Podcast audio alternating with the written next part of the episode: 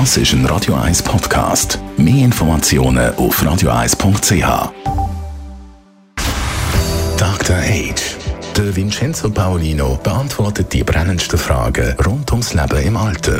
Jetzt auf Radio 1. Vincenzo Paolino, dich hat ein Artikel in der Sonntagspresse vom äh, September nachhaltig beeindruckt.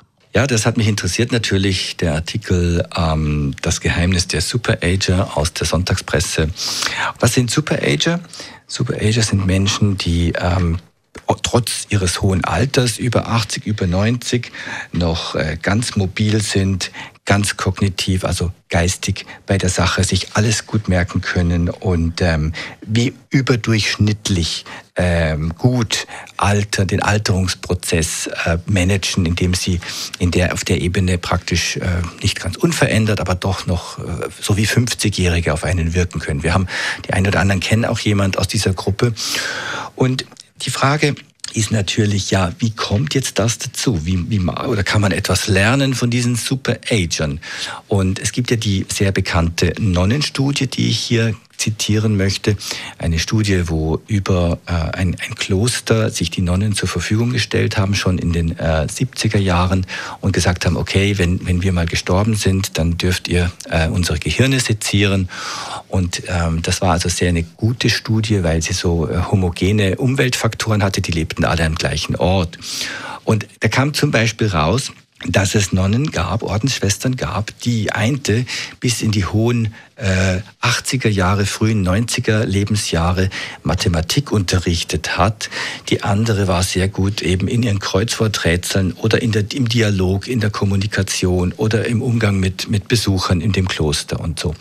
Und dann äh, stellte man bei einigen dieser Nonnen fest, dass sie gar keine Einschränkungen hatten in ihrer kognitiven Leistung. Bei der Sektion des Gehirns stellte man aber Alzheimer-Veränderungen fest. Also die Plaques, die Hirnsubstanz war geschrumpft und man hat das also wirklich äh, so interpretiert, das ist ja eigentlich erstaunlich, so interpretiert, dass sie durch ihren starken sozialen Zusammenhalt in dieser Klostergemeinschaft, durch ihre Aufgaben, die sie bis ins hohe Alter übernommen haben, die war ja nicht, die wurden ja nicht pensioniert mit 64 und hatten dann ein Loch, sondern die haben eigentlich im Kloster kontinuierlich an ihren Aufgaben weitergearbeitet. Und das hat mich schon vor, vor, vor einigen Jahren, als ich das zum ersten Mal hörte, sehr fasziniert. Und auch heute äh, wird das in der, in der Presse und auch in der Wissenschaft weiter diskutiert.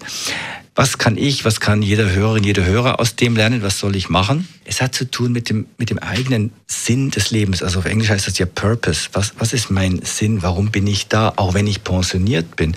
Wie kann ich meine eigenen Potenziale weiterentwickeln oder, oder weiter benutzen? Andererseits natürlich die Allerweltsweisheit ist Bewegung. Die Allerweltsweisheit ist vernünftige Ernährung. Und dass wenn man etwas hat, dass man die auch beim Arzt zur Sprache bringt. Und die geriatrische Medizin, die Medizin für ältere Menschen, die ist ja noch viel zu wenig weit verbreitet. Es gibt wenig Geriater in der Schweiz, es gibt wenig Geriater äh, in den, in den entwickelten Ländern.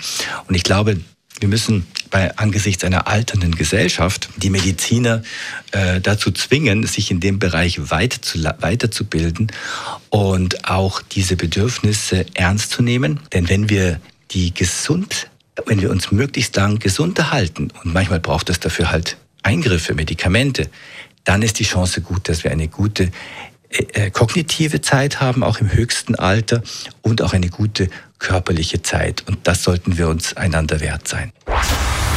Dr. Age. Jeden Sonntag auf Radio 1. Unterstützt von Alma Casa. Wohngruppe mit Betreuung und Pflege rund um die Uhr. www.almacasa.ch